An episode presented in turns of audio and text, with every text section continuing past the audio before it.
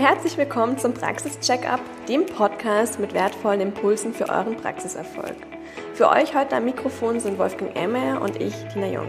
Wir sind die Hosts dieses Podcasts und gemeinsam mit unseren Teams ist es unser Ziel, Österreichs Arztpraxen unternehmerisch erfolgreicher zu machen.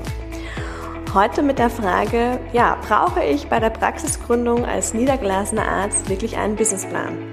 Ja, Wolfgang, und dann gleich mal zu dir. Glaubst du, braucht man einen? Natürlich brauchen wir einen, absolut. Ähm, wir brauchen einen Businessplan äh, zum einen als Überzeugungsgrundlage für die Finanzierung, für die Bank. Das werden wir dann vielleicht später noch ein bisschen genauer hören. Zum anderen ist der Businessplan natürlich extrem wichtig, weil man dann gleich einen Leitfaden zur Gründung hat und alle wichtigen Bereiche da mal abdeckt und, und sich mal Gedanken macht, das niederschreibt etc. Ähm, ich glaube, ein stimmiger Businessplan ist auch deshalb so wichtig, weil er uns ermöglicht, die Chancen und Risiken der Gründung auch abzuschätzen ähm, und äh, zu überprüfen, ähm, ob äh, die Ressourcen vorhanden sind, welche Ressourcen wir brauchen für die Umsetzung etc. Ähm, aus, der, aus der praktischen Erfahrung wissen wir, dass äh, sich Praxisgründer sehr oft in einer Lebensphase mit äh, sehr hohen, auch privaten äh, Investitionen befinden. Also gerade nach dem Studium und so weiter ähm, oder vielleicht nach der, nach der Ausbildung im Krankenhaus ist es so, dass man vielleicht äh, auch privat eine Immobilie anschafft oder was auch immer, ähm, die Familie plant und, und solche Dinge. Also da tut sich schon privat und dann in weiterer Folge auch unternehmerisch so einiges. Deshalb sagen wir, dass es besonders wichtig ist, gleich zu Beginn ähm, herauszufinden, ähm, von welchen Beträgen, von welchen Investitionen wir auch sprechen. Ähm, wir müssen uns genau Gedanken machen, was eben so eine Gründung konkret kostet. Ähm, da sehen wir in der Praxis sehr oft, dass das äh, Finanzierungsvolumen durchaus steigt. Also die Ansprüche an Ordinationen, die es da draußen ähm, so neu gegründet gibt, die werden immer höher. Äh, die Patienten erwarten immer schönere Praxen. Äh, es sind immer höhere Investitionen, auch in technisches Equipment und so weiter notwendig. Ähm, darf man nicht darauf vergessen, ähm, dass man, wie gesagt, dahingehend sehr gut plant. Ähm, vielleicht zum Businessplan ein paar Sachen. Dina, wie würdest du sagen, was sind denn so die ersten Schritte zu so einem Businessplan? Ja, ähm, der erste Schritt ist auf jeden Fall, sich zu überlegen, was eigentlich ganz klar ist, aber uns ist ganz wichtig, ist hier nochmal mal zu erwähnen, der erste Schritt ist wirklich zu entscheiden oder die Entscheidung zu treffen, was möchte ich überhaupt. Klar, möchte ich eine Kassenordi gründen, möchte ich eine Wahlarztordination gründen, das ist mal die erste Entscheidung. Aber dann eben auch, ähm, möchte ich eine Praxis äh, quasi ähm, auf der grünen Wiese neu starten ähm, oder möchte ich eine bestehende Praxis übernehmen? Ja? Das ist mal eine ganz, ganz wichtige Entscheidung, um dann eben auch die nächsten Schritte zum Businessplan ähm, ja, du durchgehen zu können. Da gibt es fünf Schritte, die ganz, ganz wichtig sind. Und ähm, der erste Schritt ähm, für Neugründer äh, einer Praxis ist klar, Nummer eins mal Angebote einholen und Investitionen abschätzen zu können. Ja, also wie viel Geld benötige ich ähm, für Anschaffung und Dienstleistungen bei der Gründungen und hier eben auch Investitionsnebenkosten berücksichtigen, zum Beispiel Bearbeitungsgebühren, Servicegebühren. Ähm, in den meisten Fällen sind typische Investitionen bei der Neugründung klar Umbauten. Ne? Also wenn ich ähm, ein, ein Mietobjekt ähm, oder ja auch vielleicht zum Kauf gefunden habe, dass ich Umbaukosten habe, um es barrierefrei zu machen, um es für die Hygiene äh, gerecht sozusagen um, umbauen ähm, zu können, mit den Heizkörpern vielleicht oder auch mit dem Boden oder wie gesagt barrierefreie Toiletten, barrierefreier Ein Eingang, solche Dinge. Ähm, dann natürlich Einrichtungen, ne? also Möbel, aber eben auch medizinische Geräte und ähm, Hard- und Software, also die ganze EDV-Seite, die durch die Digitalisierung natürlich auch immer wichtiger wird, sich da von Anfang an zu überlegen, okay, was möchte ich überhaupt, was brauche ich? Ähm, und ähm, welche Hardware brauche ich für meine Software? Und dann natürlich auch, ähm, welche Software brauche ich für meine Prozesse. Ja? Und dann dementsprechend halt auch zu überlegen, wie muss dementsprechend meine Ordination ähm, von, von den Wegen funktionieren. Also auch solche Dinge sollte man sich hier schon überlegen. Ein anderer Punkt bei den Investitionen ist natürlich auch ähm, mal die Erstausstattung Marketing, also Website, Logo, auch die Dinge nicht vergessen, da sie einfach immer wichtiger werden. Genau, also ähm, hier, wie gesagt, alle Investitionskosten mal zusammenschreiben ähm, und ähm, da, da einfach einen Überblick zu haben, von welcher Summe reden wir überhaupt. Und der zweite Schritt ist ähm, meiner Meinung nach dann eine Kapazitätsanalyse. Das, ähm, da da, da geht es dann wirklich schon um, um die Einnahmen. Also zu schauen, okay, ähm, wie viel Kapazität und Potenzial plane ich überhaupt für meine Praxis? Ja? Das heißt, ähm, wie viele Stunden möchte ich überhaupt in der Praxis ordinieren? Ähm, ja, ähm, wie, wie lang brauche ich pro Patient? Ähm, was möchte ich anbieten? Ähm, welche, welche Terminblöcke? Was heißt das sozusagen dann für meine Kapazitätsgrenze?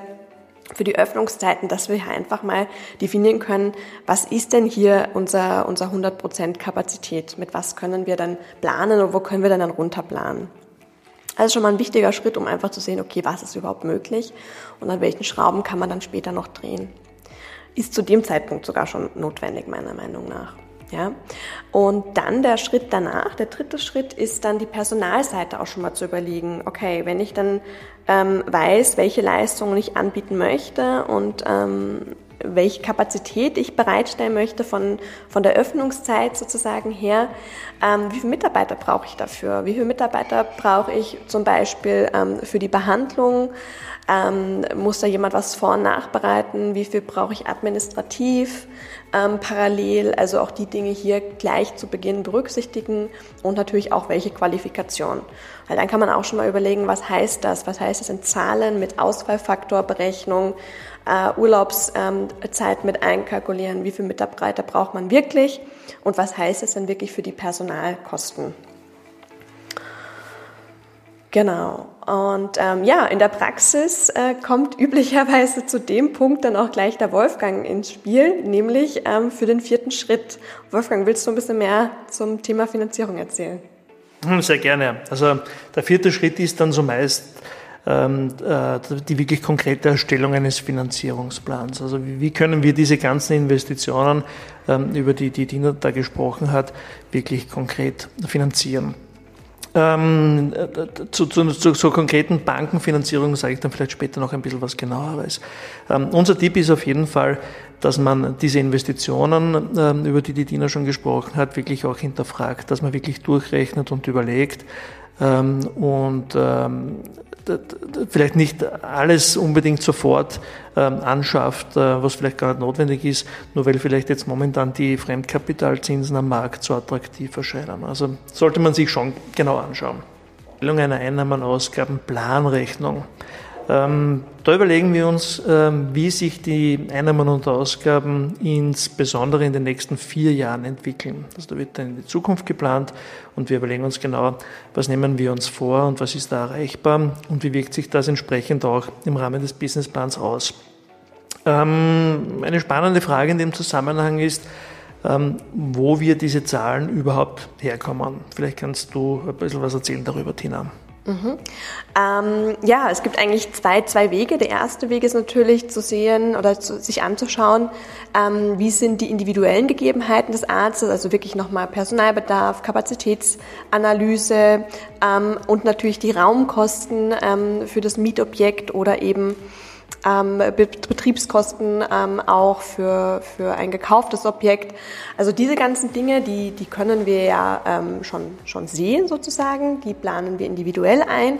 Und dann gibt's aber eben auch Werte, die man vielleicht noch nicht so genau weiß. Und da schauen wir uns eben Benchmarks an, eben zum Beispiel, wenn man beim Personalbedarf eben auch noch nicht genau weiß, brauche ich zwei oder drei ähm, Vollzeitkräfte oder vielleicht auch nur ähm, zwei Teilzeitkräfte ähm, und äh, will mir vielleicht anschauen, wie machen das denn andere Ordinationen meiner Fachrichtung. Ähm, dann schauen wir uns eben äh, sogenannte Benchmarks an schauen wir uns Wien-Benchmarks an und eben aber auch Österreich-Benchmarks, um hier einfach zu sehen, ähm, was sind hier nochmal die Unterschiede. Zum Beispiel ganz, ganz viele ähm, Fachrichtungen haben Personalkosten anteilig an den Einnahmen von 20 Prozent. Ja? Und angenommen, ein Arzt ähm, würde jetzt ähm, zu mir kommen und würde sagen, er braucht aber Personalkosten ähm, umgerechnet dann anteilig an den geplanten Einnahmen von 30 Prozent, dann sollte man das nochmal hinterfragen und nochmal durchrechnen, abhängig vom jeweiligen Geschäftsmodell Geschäftsmodell ähm, und, und vom Plan eben. Heißt eben nicht, dass die Benchmarks immer sozusagen ähm, ja das Allheilmittel sind oder dass man sagt, genau so muss es sein.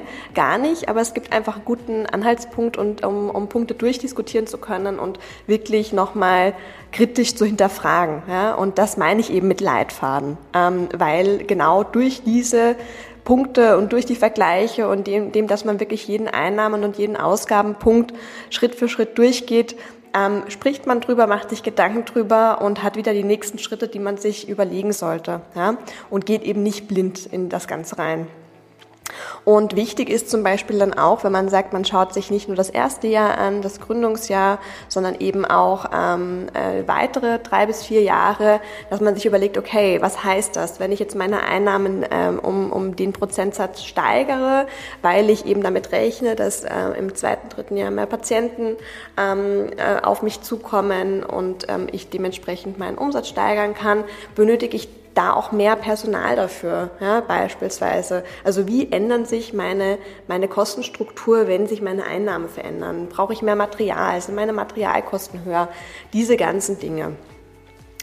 Ähm, und ja, und im Rahmen der Planrechnung ähm, gibt es dann noch einen weiteren Punkt, das ist die sogenannte, äh, oder der sogenannte Liquiditätsplan. Wolfgang, willst du da ein bisschen mehr zu erzählen?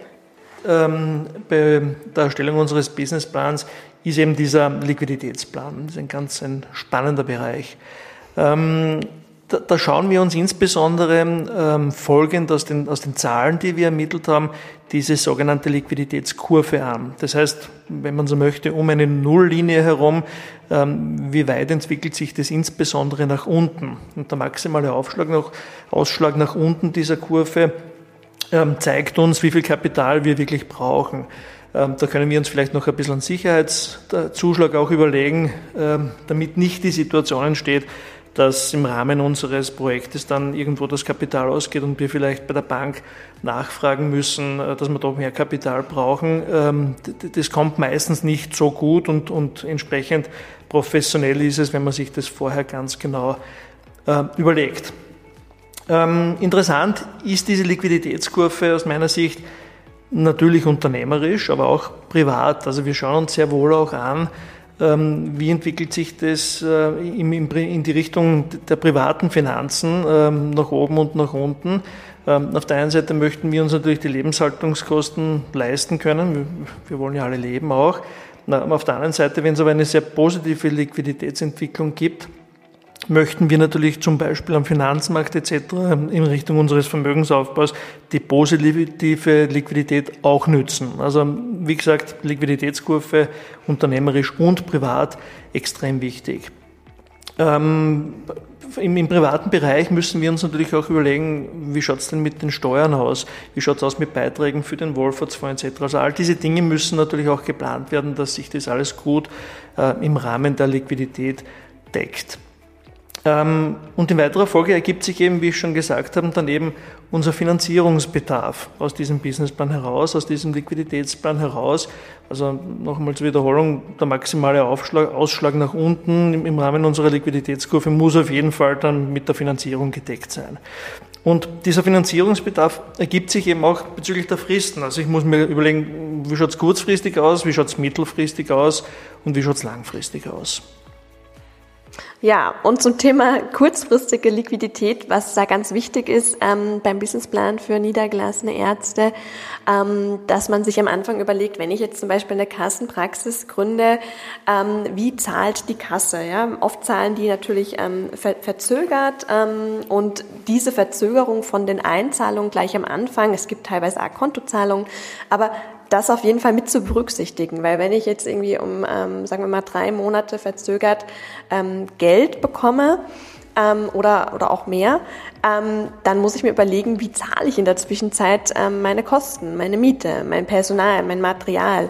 Ja, und ähm, was ich immer ganz ähm, ja, was ich einfach nicht gut finde, wenn, wenn man am Anfang dann so einen Stress bekommt, weil man hat tausend andere Dinge zu tun und muss sich dann kurzfristig vielleicht noch um Geld kümmern. Und wenn man das gleich im Businessplan mit berücksichtigt hat und mit eingeplant hat und einen sogenannten Kontokorrent mit eingeplant hat und das ähm, von der Bank genehmigt wurde, dann ist das gar kein Problem. Ja. Es ist auch ganz normal, ähm, dass man das am Anfang, am Anfang in Anspruch nimmt, weil eben einfach die, die Zahlung verzögert eintrifft. Und ähm, wichtiger Punkt meiner Meinung nach.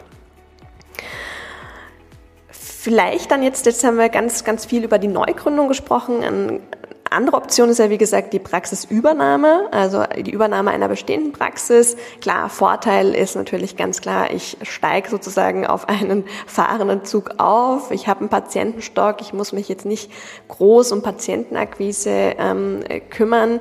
Ähm, hat natürlich auch seinen Preis, also man ähm, muss eine Ablöse zahlen. Und ähm, auch für die Praxisübernahme ist äh, meiner Meinung nach oder unserer Meinung nach der Businessplan der erste wichtige Schritt. Der sieht da ein bisschen anders aus oder die Schritte sind da ein bisschen anders aus und deswegen wollen wir da auch nochmal kurz eingehen. Ähm, erster Schritt bei der Praxisübernahme ist zu überlegen, passt die Praxis zu eurem Vorhaben? Ja, also ist äh, ziemlich einleuchtend, aber trotzdem nochmal sich das ganz ähm, neutral zu überlegen, okay, ähm, wie, wie passt die Praxis zu meinem Vorhaben? Also Lage, Größe, Aufteilung, also alleine von diesen ganzen äh, Hard Facts sozusagen von der Ausstattung, aber dann eben auch, ähm, wenn man das Team übernehmen möchte, von den Prozessen, vom Patientenstock, ähm, also auch von, von diesen ganzen Dingen einfach mal durchüberlegen. Das wäre mal der erste Schritt. Wenn man dann zu der Entscheidung gekommen ist, ja, das passt ganz gut, dann kann man sich äh, an die Zahlen äh, äh wagen sozusagen. Und ähm, was passiert da? Man, man muss natürlich schauen, ähm, wie sind die Zahlen des Abgebers. Ähm, in, man macht in der Regel dann eine betriebswirtschaftliche Analyse mit Unterstützung.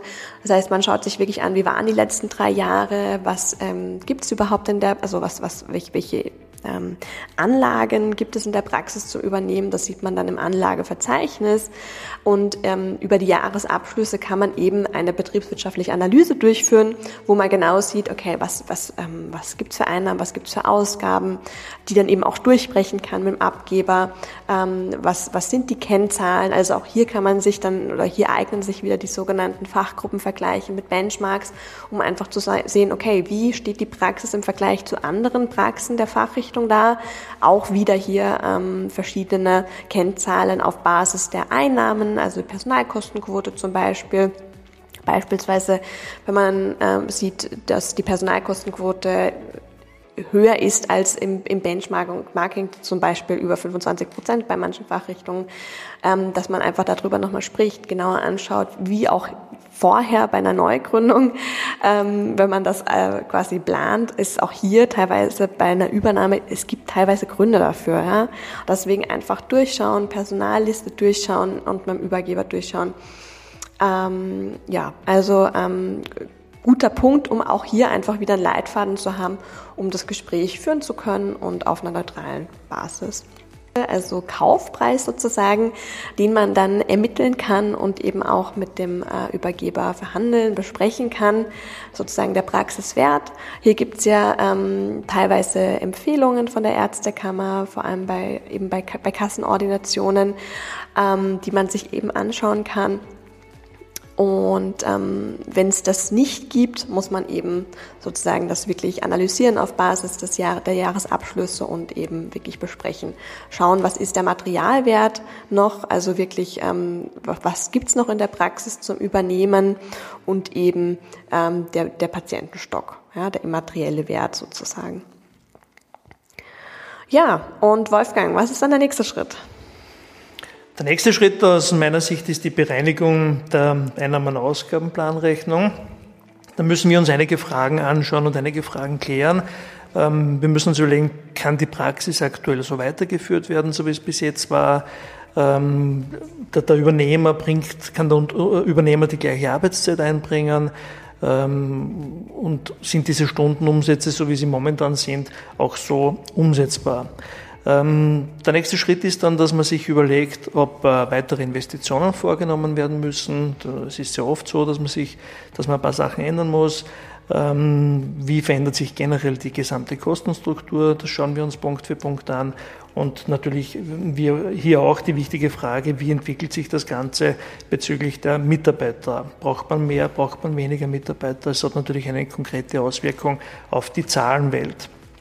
Also zusammenfassend kann man sagen, bei der Übernahme ähm, äh, der, der Businessplan beinhaltet auch, so wie bei der Neugründung, den Investitionsplan, einen Finanzierungsplan, eine Einnahmen- und Ausgabenplanrechnung und natürlich einen Liquiditätsplan gesprochen für die Neugründung als auch für die Übernahme.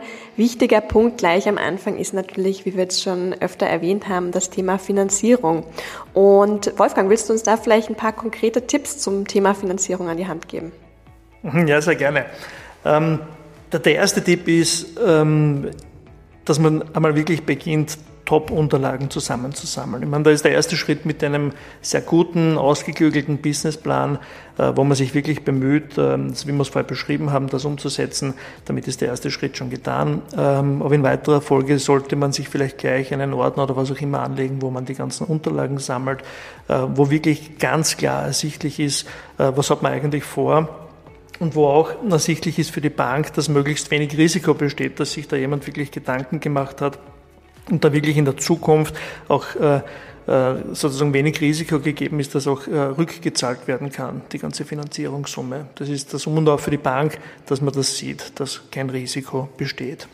Ähm, aus diesen Unterlagen sollte sich dann, so wie ich es vorher bei der Liquidität, bei der Liquiditätskurve auch erklärt habe, der konkrete Finanzierungsbedarf glasklar ergeben. Also diese Finanzierungs-, diese Liquiditätskurve ähm, sollte man, der sollte man wirklich ganz große Bedeutung beimessen, ähm, damit man wirklich sagt, okay, das ist die Summe, die ich brauche und das wird nicht mehr sein. Also durchaus vielleicht ein bisschen Sicherheitspuffer auch dazugeben.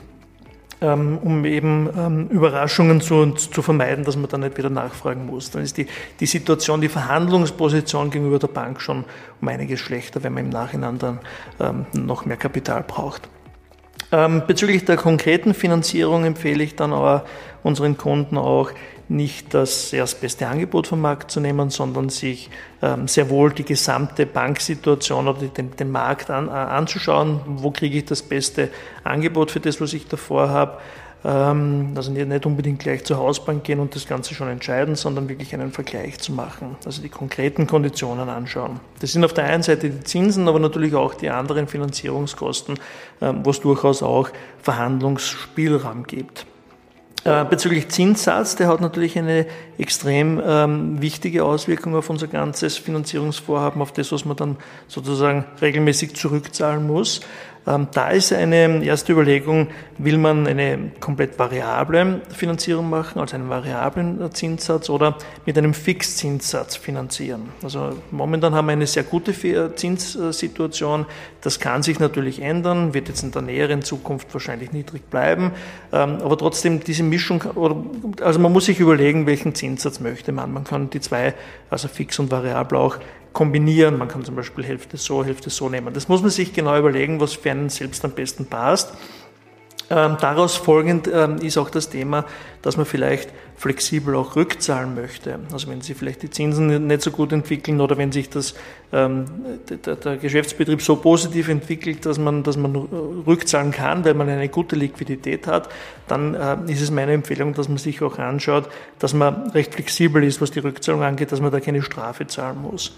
Ähm, meistens ist es so, dass bei variablen Zinssätzen diese Rückzahlungs Fähigkeit, also, also die, die, die Möglichkeit äh, sehr wohl besteht. Bei Fixzinsen ist es schwieriger. Äh, das, das hängt damit zusammen, dass für die, die Banken das mit äh, Kosten auch verbunden ist, wenn die Bank sich absichert bezüglich der Fixzinsen. Ähm, und, und deshalb ist es meistens nicht so einfach möglich, dass man da einfach flexibel zurückzahlt. Also das sind Dinge, die muss man sich sehr genau anschauen und überlegen. Auch sehr gut überlegen die Laufzeit, also wie lange soll finanziert werden. Äh, je länger das läuft, umso niedriger ist natürlich meine äh, monatliche Belastung. Ähm, trotzdem muss das zur Lebensplanung und zur unternehmerischen Planung sehr gut dazu passen.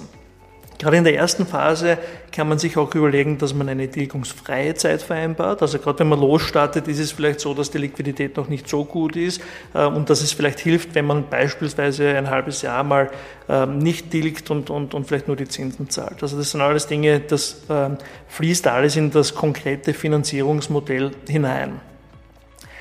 Ähm, ja, das ist es eigentlich so im Großen und Ganzen. Ähm, wie, Dina, was würdest du sagen? Wie kann man unser heutiges Thema zusammenfassen?